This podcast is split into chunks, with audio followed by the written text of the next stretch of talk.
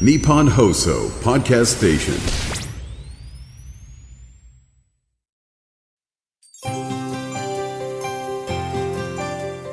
12月9日土曜日。日本放送 OK コージーアップ週末増刊号。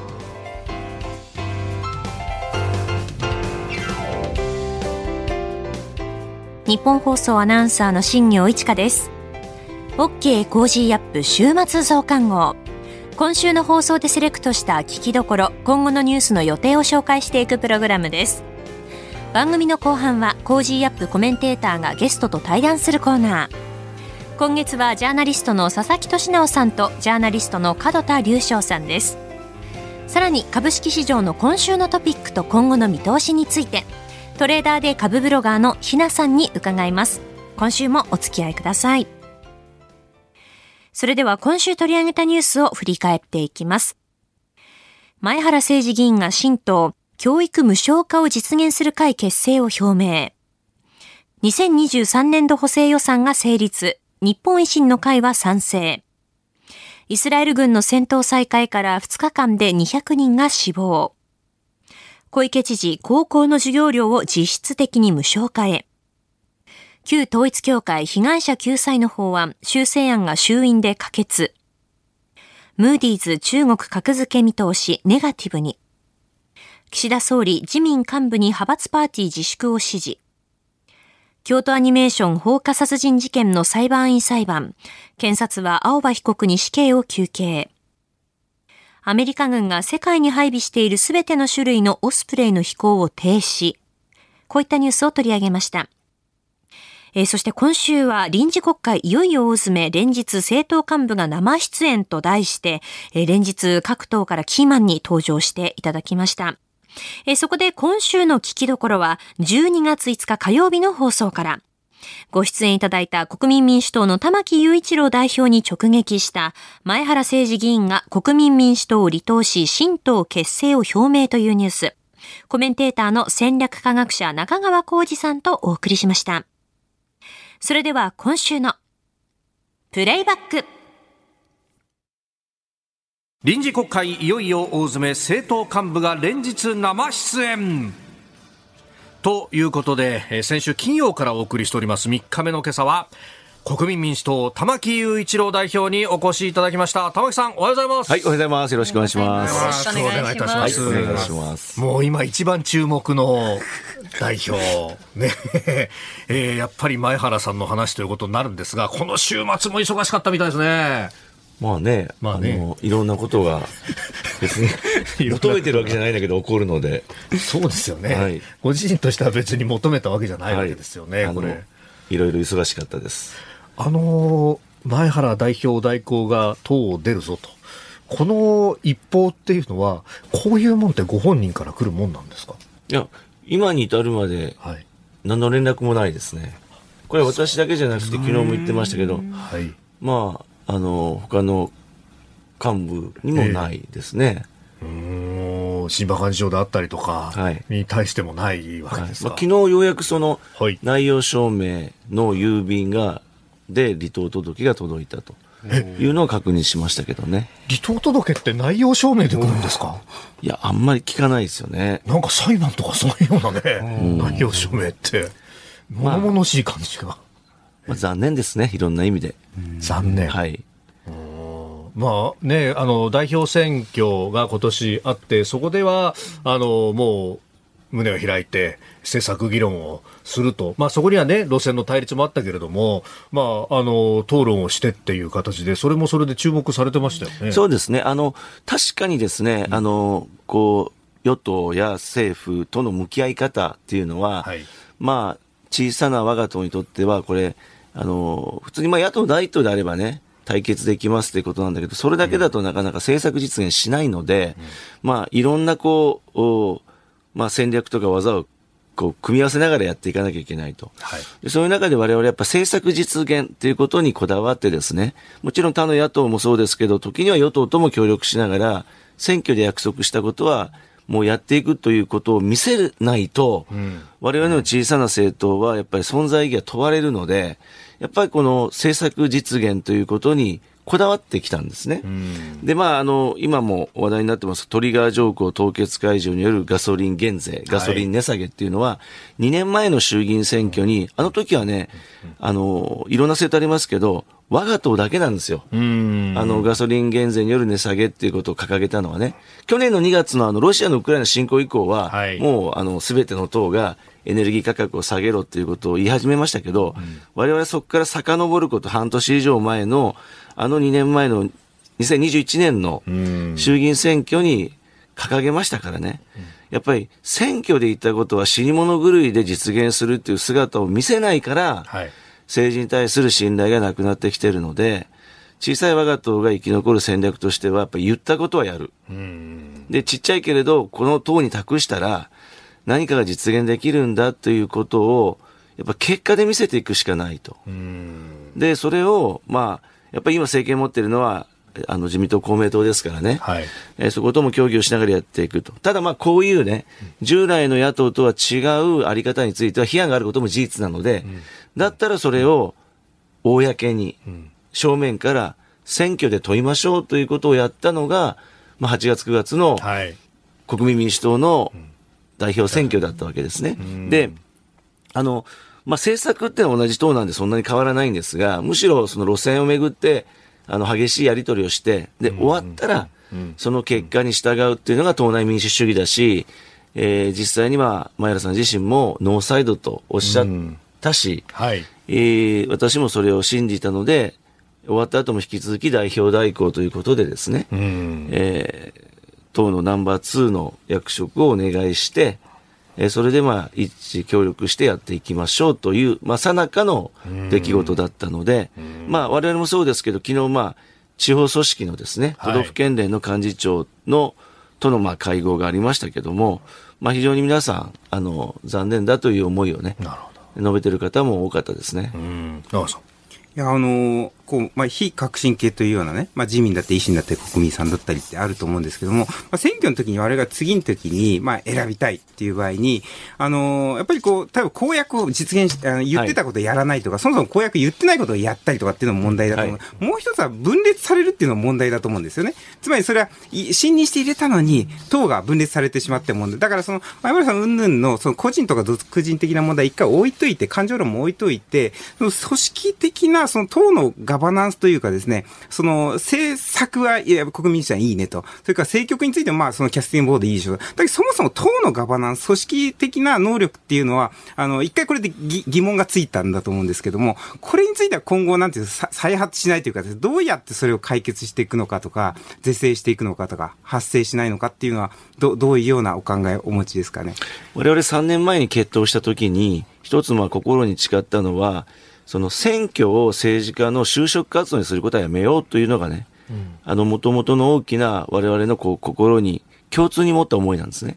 で、あの、当時はその立憲民主党に合流するのかしないのかという話があって、多くの人が合流したんですね。それやっぱり、あの、いいか悪いか別として今の制度上、大きな政党に属した方が選挙有利です、はっきり言って。ただ、そのことをですね、選挙を重視しすぎるがあまり、やっぱり自分たちが訴えてきた政策とか理念とかをそっちのけにして、ほったらかしにしてですね、まあ、結局、えー、受かりやすいところに行くとか、えー、国民のためというよりも、自分の保身のためではないかと思われたことのアンチテーゼが我が党なんですよ。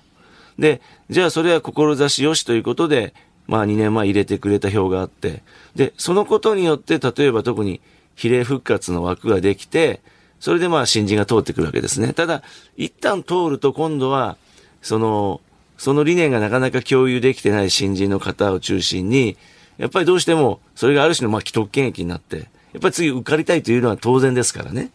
で、その選挙じゃなくてやっぱ政策理念だっていうところが、あの、揺らいでしまうというか、共有できていなかったってところは反省ですね。うん。ですから共有っていうものをある意味ではそのな所属している議員にまあそのなんていうんですかね強制は当然できないと思う。あの民主主義制ない。その辺どうするのかっていうじゃ選挙で、それはだから党内民主主義を徹底するってことですね。ただ、それはやっぱり決まったことには従うっていう、この最低の文化がないと、うまく機能しないってことなんで、もう二度とこういうことはないと思います。今、今残ったメンバーは、思いを共有してます。はい、えー、玉木さんにはこの後もお付き合いをいただきます。おはようニュースネットワーク。おはようございます。日本放送アナウンサーの飯田浩二です。今朝のコメンテーターは戦略科学者中川浩二さん、えー、そして今日は臨時国会いよいよ大詰め連日政党幹部生出演ということで、えー、今日はゲストに国民民主党玉木雄一郎代表にもお越しいただいております。お二方よろしくお願いいたします、はい、よろしくお願いします。えー、それでは取り上げるニュースはこちらです。トリガー条項凍結解除の結論時期えー、岸田総理大臣は今月2日ガソリン税の一部を軽減するトリガー条項の凍結解除に関して自民、公明、国民民主3党で進める協議に触れ政府としても3党間の協議を踏まえて適切に対応したいと語りました。また結論の時期については現時点で予断をもって申し上げられないと述べるにとどまったということです、えー、結論時期についてはまあね、明確にはならなかったですけれども、玉木さんとしてはこれ、いつまでって考えてます？あの、間もなくですね、はい、あの、3党の実務者の協議が始まります。あの、我が党はもう、あの、えー、自動車総連出身のですね、あの、磯崎参議院議員にお願いして、やる予定にしております。はい、で、もうだらだらですね、この交渉やる気は全くありません。もうあの、一回ですね、去年、はい、あの、やっていろんな論点も出尽くしてますので、あとはもうね、総理が政治決断するかどうかですよ。で、最近ね、あの、例の、あの、パーティー意見をね、はい、自民党の派閥が、その、売って買って裏金してるっていう疑惑出てますけども、はい、これはね、補助金制度と密接に結びついてるんですよ。つまりね、その、我々が言ってるのはもちろん、あの、補助金制度我々もあの時は、なかなか減税が難しいということで、はい、補助金制度で妥協というか合意しましたが、うん、やっぱり取って配って、しかも石油元売り各社に出して、やっていくっていう、はい、まあそういうやり方はですね、例えば10円値引きのための補助金を元売り各社に出して、その安くガソリンスタンドに出してもらって、で、安いガソリンを届けるっていう政策なんですけど、10円補助出しても、現場が8円しか引かれてないと、いうことになると、2円がやっぱり元売り各社とか、あるいはガソリンスタンドで、まあ、ある意味抜かれて、彼らの利益になってしまうと。きれいに全てが100%自動車ユーザーに還元されないという、まあ、制度上のやっぱ問題点が、あると。で、ただ、今回、例えばすごく私、予算でも、国家予算委員会でも取り上げたのは、はい、その下がってるかどうかを調査するという、また別途ですね、うん。うん、調べないと分かんないんで、下がったかどうかが。はい、それを62億円、え全国石油協会ってところに出して、で、自分たちでなんか調べられないので、博報堂に出して、で博報堂がさらに関連の4社に採択、採択率77%で出してですね、で、この元の全国石油協会っていうのは、経産省から5名、総務省から1名、財務省から1名、天下りが1点ですよね。だそういう、その、バケツに穴が開いて、少しずつ税金が漏れていってですね。で、よくわからないところに回っていって、で、そのお金の一部で、自民党のパーティー券買ってるんですよ。だから、今回岸田総理がね、派閥のこう、ちゃんと説明責任を果たして明らかにして、この問題をちゃんと解決するって言うんであれば、はい、その補助金制度に伴う弊害も合わせて改善していくということであれば、この補助制度でやってる今のガソリン値下げを、取って配って無駄が生じるやり方じゃなくて、最初から取るのをやめるっていう減税に振り返るいいチャンスなんですよ。で、それを自民党総裁として決断すると。税調がどうこう言ってるとかそういう問題じゃなくて、はい、で、そのことをですね、年内には一定の方向性を出してもらいたいと思います。あの、我々も、今やってる補助金制度を年度内、つまり、春まではですね、やったらいいと思ってます。ただその先が決まってませんからね。で、あのトリガーっていうのは、リッター160円を3ヶ月連続超えたら下げる。で、また130円を下回ったらまた戻すという、そういう制度なんですけど、その、いろいろまあ問題を指摘されますが、一方で今の補助金制度は、始めるのもやめるのも、その、いくらにするのか決めるのも全部行政の裁量なんですよ。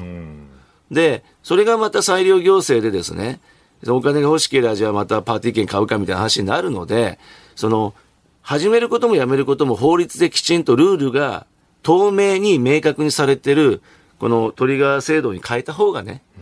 あの、行政の透明性の観点から言ってもいいし、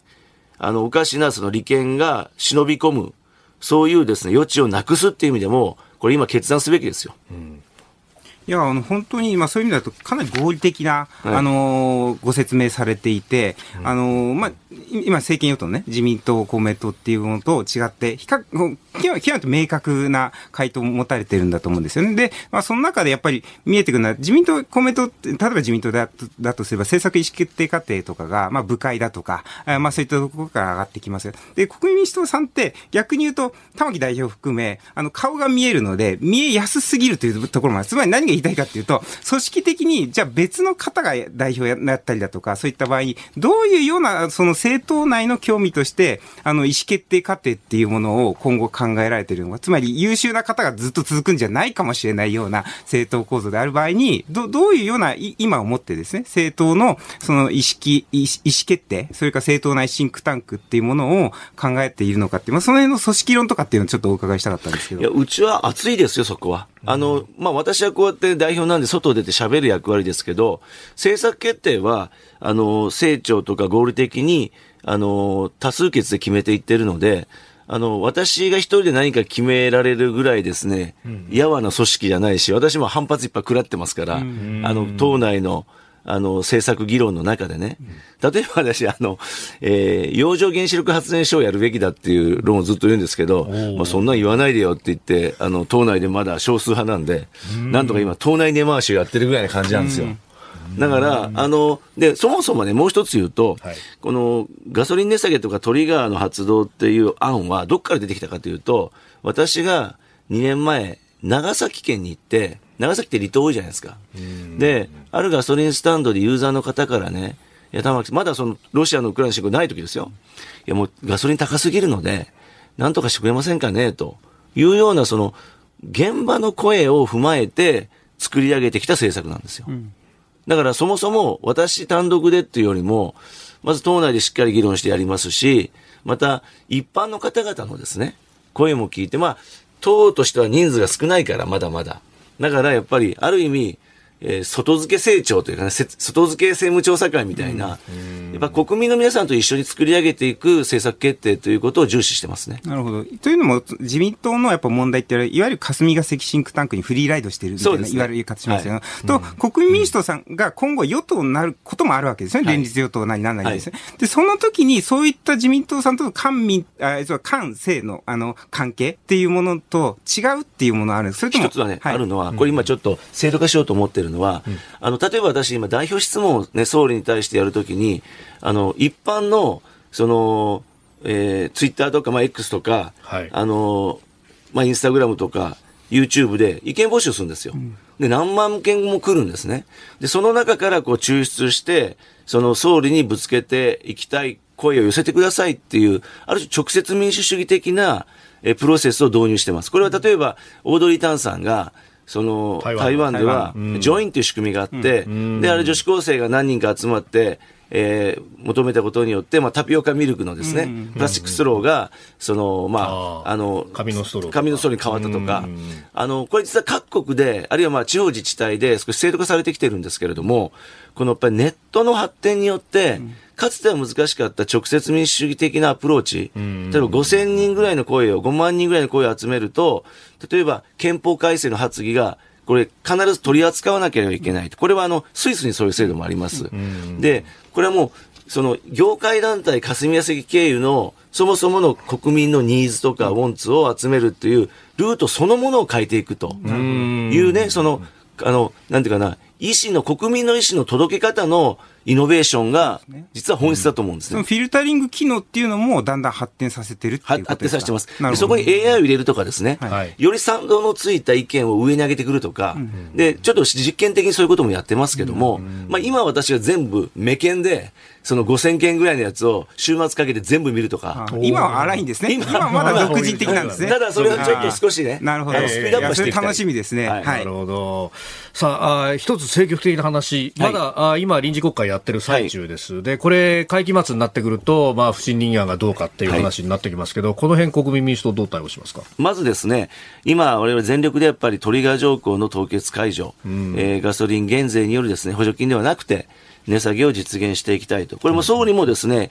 今までこう予算委員会で質問したら、駆け込み需要だ、その買い控えだと、もできない理由ばっかり述べてたんですが、この前はそういうことを一切言わず、3党でしっかりね、あの、議論を支持するということを明確におっしゃられたので、ここは最後かけたいと思います。ただ、その、また同じような繰り返しであればですね、はい、やっぱり、これまでと同じような岸田政権との付き合いはできなくなりますので、あの、それは我々としても厳しく、あの、追求していくという姿勢に、やっぱり変わっていかざるを得ないと思いますね、えー、メールなどでですね日本放送で朝6時から番組やってますのでいろいろいただいたんですがトリガーやれなかったら代表降りる覚悟あるんですか？のらりくらりおじさんさん緑区の方はいこれはもうあのまあ、私だけではなくてですね、はいえー、新馬幹事長をはじめ、まあ、幹部もある種決意を持って、覚悟を持って取り組んでます。なるほど。玉木雄一郎代表でした。どうもありがとうございました。この後はこれからの1週間のニュースの予定と来週のコメンテーターをご紹介します。後半は番組コメンテーターの対談コーナーです。どうぞ最後までお楽しみください。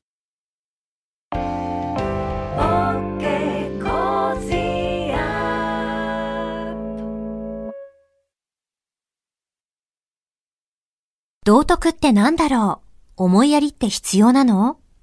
その答えは道徳を考える月刊誌ニューモラルにあります。今や日本人の道徳力は世界からも大注目。さああなたも道徳を学びませんか？お問い合わせいただいた方全員に月刊ニューモラル、さらに小冊子心に残る話ベストセレクションを漏れなくプレゼントしています。月刊ニューモラルは日々の出来事をテーマに人間力が豊かになるエピソードが満載です。詳しくはニッポン放送ホームページ内のバナーをクリック。道徳で人と社会を幸せに。公益財団法人、モラロジー道徳教育財団。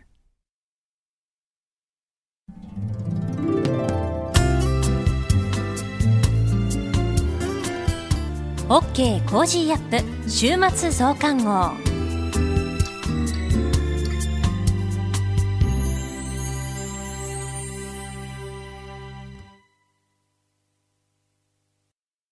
ニッポン放送アナウンサーの新行市佳がお送りしています。OK Cozy up 週末増刊号。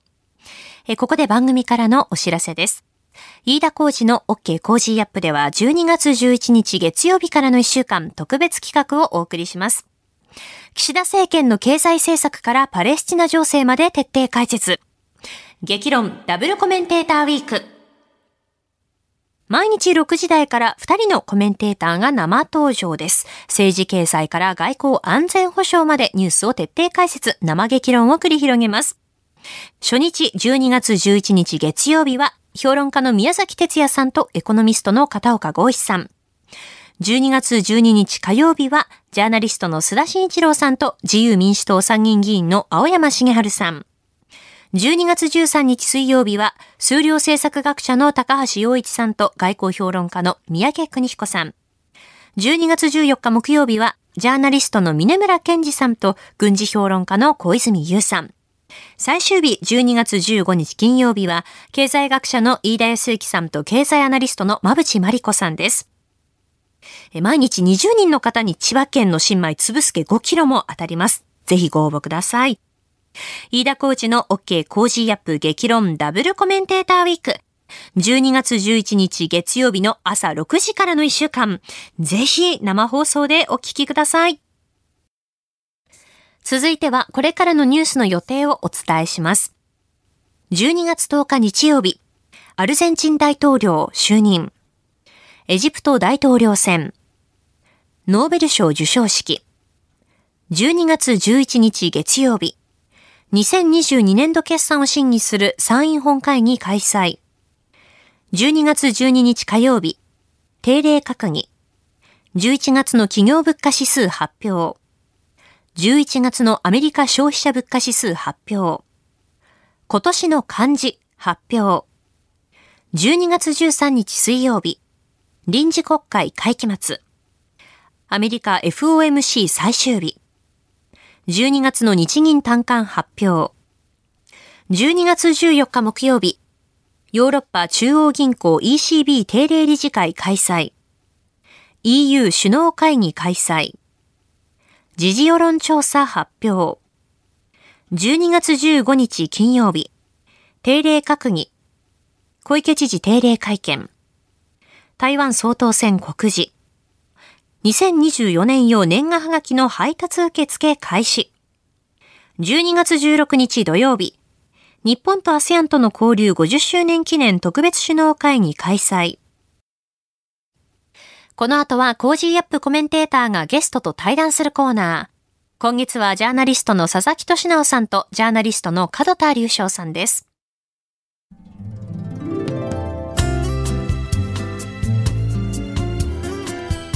OK Cozy up 週末増刊号。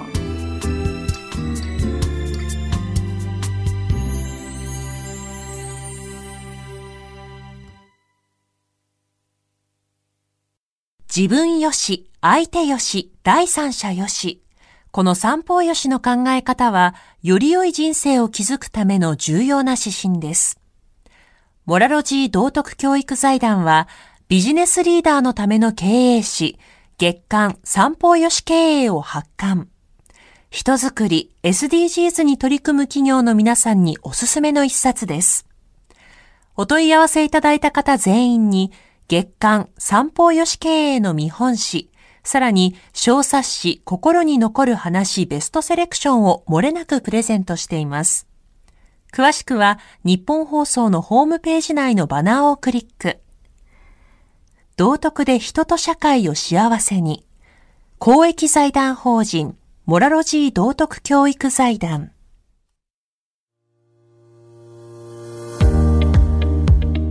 ジャーナリストの佐々木俊直です。この配信は日本や世界を取り巻くさまざまな課題を掘り下げる対談番組。今回のお相手はジャーナリストの門田隆翔さんです。門田さんよろしくお願いします。よろしくお願いしますはい、今回はですね門田さんに台湾有事をテーマにお話を伺っていこうと思うのですけれども、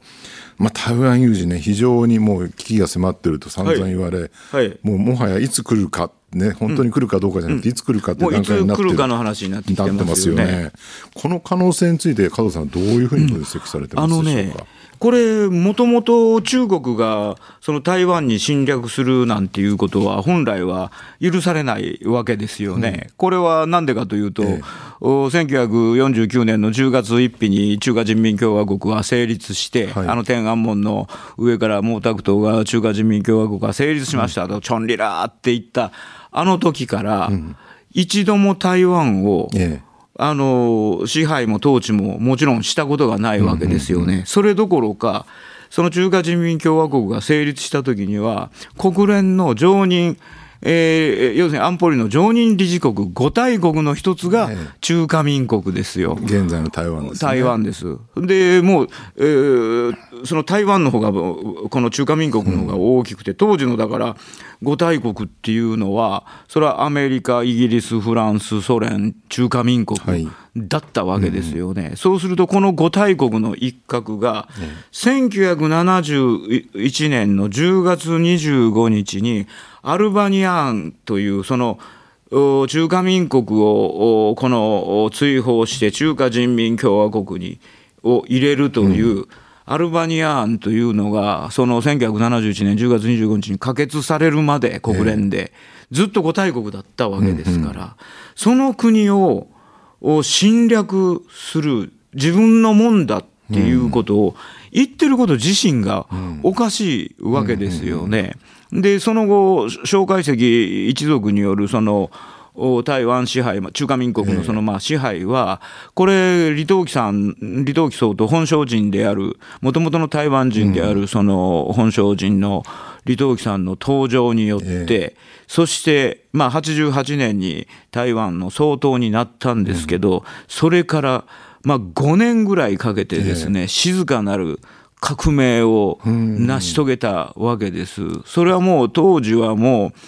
党の大建物って李官っていうのがいたし、行政の方の大物ではいい国家がいたし、それで軍の大物って言って核白村がいてですね、もうとてもじゃないですか、その伊藤吉さんっていうのは、その傀儡だと思われて、何の力もなかったんですけど、そこからその革命を成し遂げるわけ、どういうことかというと、上げて切る、上げて切るって、全員を頭下げて行政委員長、いわゆる総理大臣になってもらって、お互いがその大建物同士は戦い合ってますから、ものすごく、それ軍と党と行政のトップですから、そうそうスキャンダル合戦になって、それでみんなその辞任していくわけ。なるほど。で、上げて切る、上げて切る、上げて切るを、この全員をやった結果、あの太鼓判というか、大建物がいなくなってきて、そして国民党で権力を奪取するわけです要するに古いその台湾あの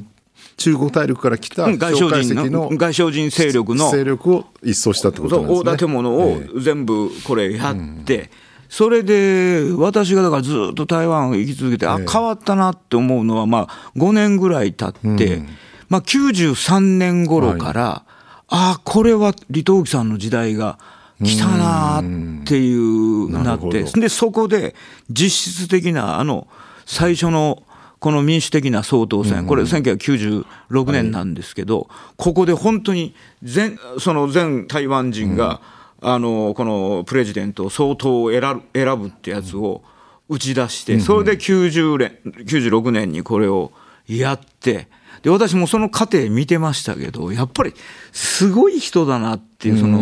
李登輝さんの。まあ、最初、面中腹敗なわけじゃないですか、うんえー、その大建物たちのあれで、顔を立てながら行政委員長お願いしますとかって、自分がもっと上の総統でありながら、ずっとそれをやり続けて、そしていなくなったと思ったら、この台湾総統選、民主的なあれを。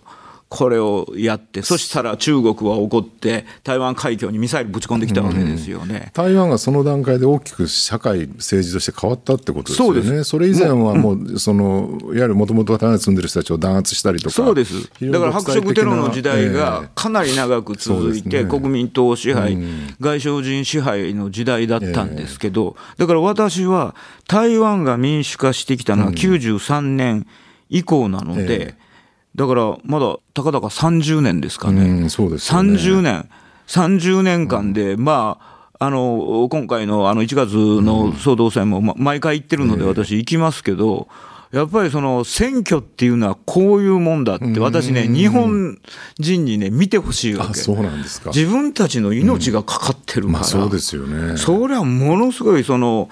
祭りであり、イベントであり、戦争でもあるみたいな、すごいわけ。だからもう、その、日本人が、あの、まあ、選挙は誰かがやればいいんじゃないのみたいなものとは全く違いますよね。命がけなんですよね。中国、中国共産党から見ると、その台湾の変化っていうのはどういうふうに移ってきたんですか？これは悔しくて仕方がないわけ。あ、そうなんですね。要するに、あの、90年代に、まあ、あの、ものすごく経済差が、格差がつくわけです。ですね、中国は、あのもう天安門事件以降のこの経済制裁もあり、うん、えー、ずっとその低迷してたんですけど、台湾はもう、あの外貨準備高がもう世界一位になりまして、ものすごい豊かなさ、そこさらにそこに民主化されてじ、もう人々が明るく、そして、えー、経済も伸びてましたから、もう完全に経済差、1人当たりのその GDP が全く違うもんですから、そこで悔しくて仕方がなくて、それで、えーまあ、2000年にその WTO、のその世界貿易機関にアメリカが中心になって中国を入れてあげるわけだけど、そこから間違いが起こってきたってやつですよね。なるほど。ただ中国はもう現状経済大国になって世界第2の GDP を誇るわけで、はいはい台湾なんか気にしなくてもいいんじゃないかって見てる人も多いと思うんですけど、そこはどうなんでしょう、ね。これがですね、ええ、あの習近平さん、そんなことしなくていいでしょっていうことを納得してもらったらいいだけのことなんですよ。え、全く自分の方はそれは世界にその睨みを利かす中華人民共和国として、まあ、人口はインドにまあ抜かれましたけど、世界第二の経済大国でもあるし、それをきちんと進めていけばいいんじゃないのと思うんだけど、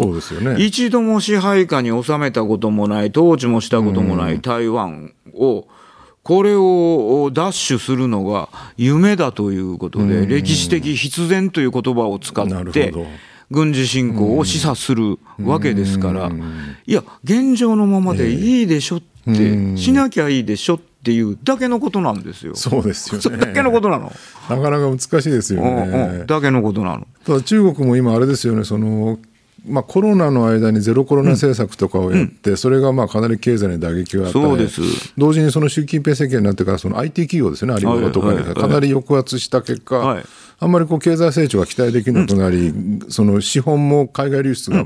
続いてるって状況で、うん、もう完全にあの自分で自分の首を絞めていったわけですよね、よね。特にその今年の7月のその反スパイ法の改正によって、えーもうこの人をターゲットにしたら、うん、なななんとでも捕まえられるようなものにしたわけですよね。そうするとこのいろんな規制がもうどんどんどんどん。重なってきて、で外資は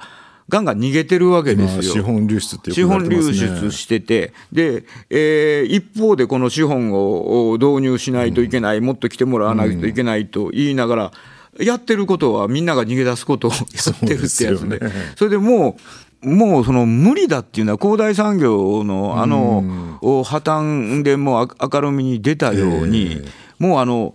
5000兆から6000兆の社会融資、いわゆる全体の融資のうち、その2000兆円が焦げついてるだろうって、これはまあ、あのこのきちんとしたほら数字はないけど、もういろんなのから推計していったら、まあ、5、6000兆のうち、まあ、3分の1。2000兆は焦げついてるとなると、日本の90年代の不動産ブームの崩壊と同じ構図ですよね。これがそのあの時に不良債権をあれして、うん、そして機構を作って、これを処理していこうっていうような、その日本のバブル崩壊後のあの処理の仕方ができるような、もう範囲では全くないという。これはいくら日本の専門家よ、あの呼んできても、もう無駄なの、そのレベルが違うから。でもそうやって経済崩壊の、ね、危機が増せば増すほど、うんうん、その内政引き締めのために対外的に強く出るってことあるわけですよね。引き締めもあるんだけど、えー、要するに目をそらさないといけないから、うん、自分の方にやっぱりこれ来ますから、えー、でそこにあの、まあ、あのバイデンさんはともかくとしてこの軍とかそれからあこのまあ諜報機関、えー、CIA ほかそういったところは、あの上の人がどうなろうと、大統領がどっちに共和党になろうが民主党になろうが、このもう中国とこれずっと戦ってますから、そうすると、もう去年の秋から、もうすごいこと起こってるんですよ。要するに、あの習近平の頭、要するに去年の10月、ついにその第20回共産党大会で談破、いわゆる強制弾破をを排除して完全に権力を掌握しまして、ライバルもいませんということになったら、この一人の頭の中だけをぐちゅぐちゅにすればいいわけじゃないですか。そうですよね。それをアメリカがやりだしましたからね。去年の秋から、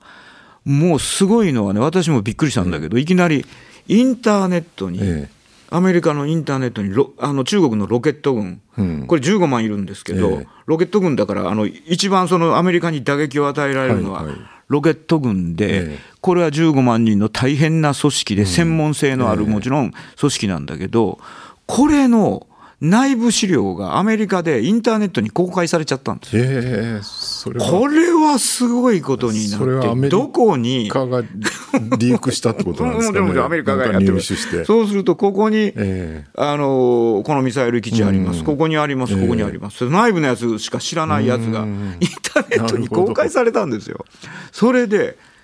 これでってその習近平さん、当然疑心暗鬼になりますよね、誰がリークしたんだ誰がリークしたんだと、そうすると、アメリカにとっては、やっぱりロケット軍は脅威なわけですよ。そのロケット軍を解体するときに、力で解体するんじゃないんですよ。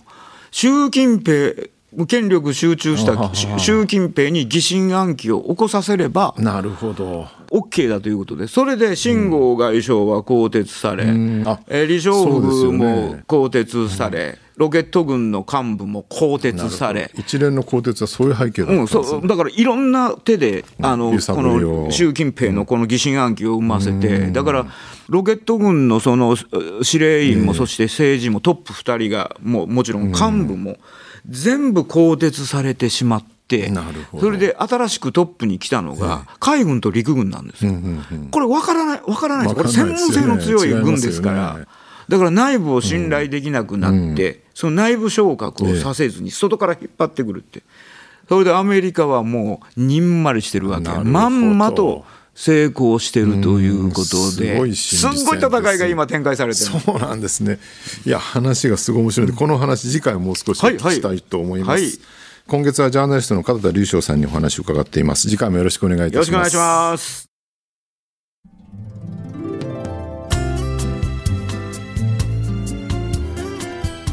OK Cozy up 週末増刊号。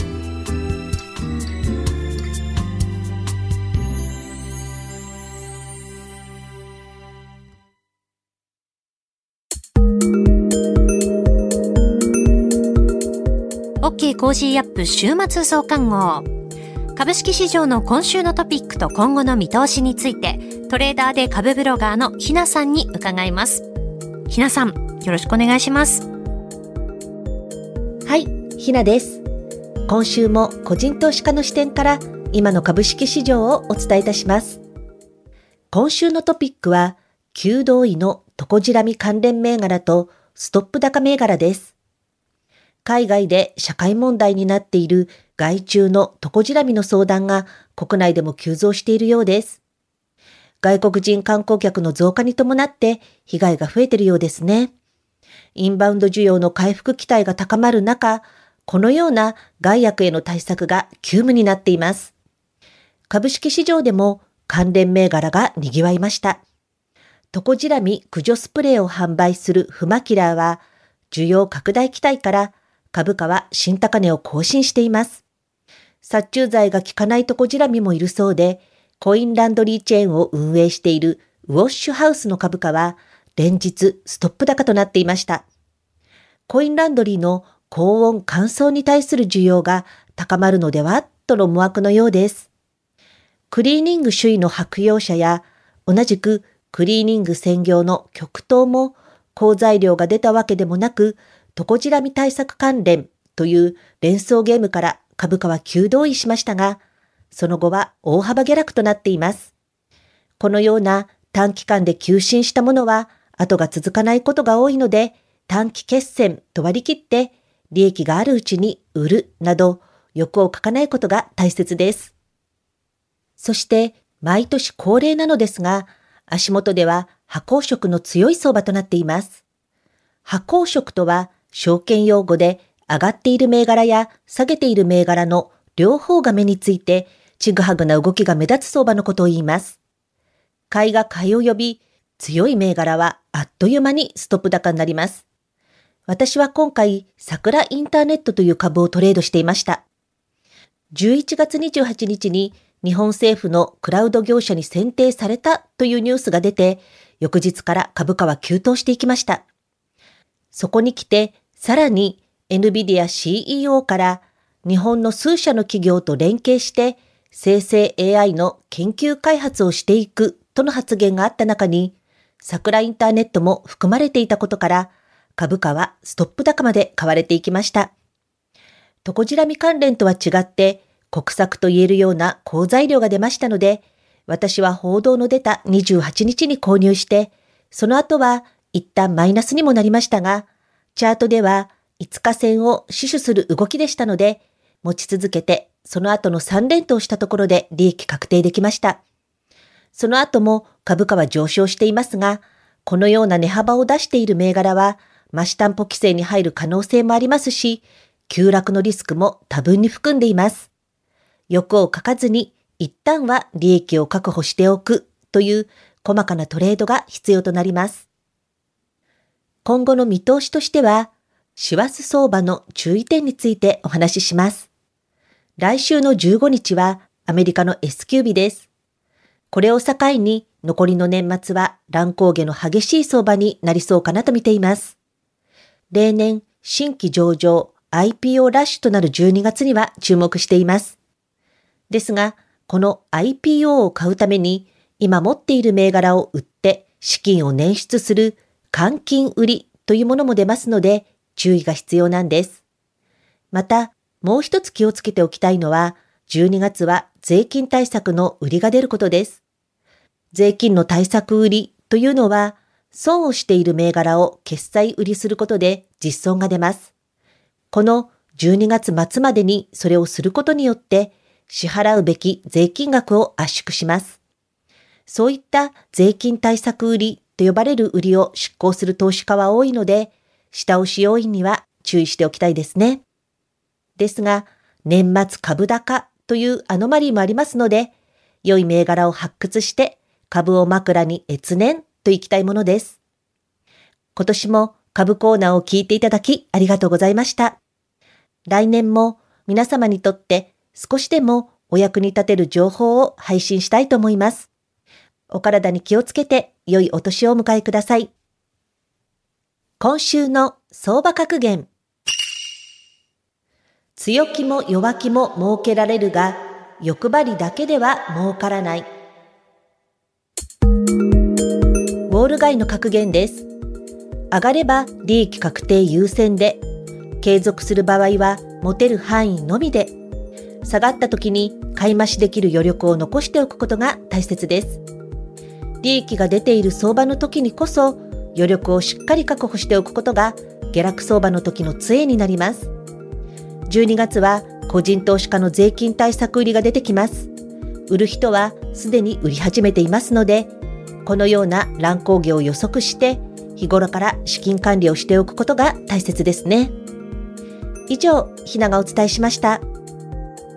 トレーダーで株ブロガーのひなさんに株式市場の今週のトピックと今後の見通しについて伺いました。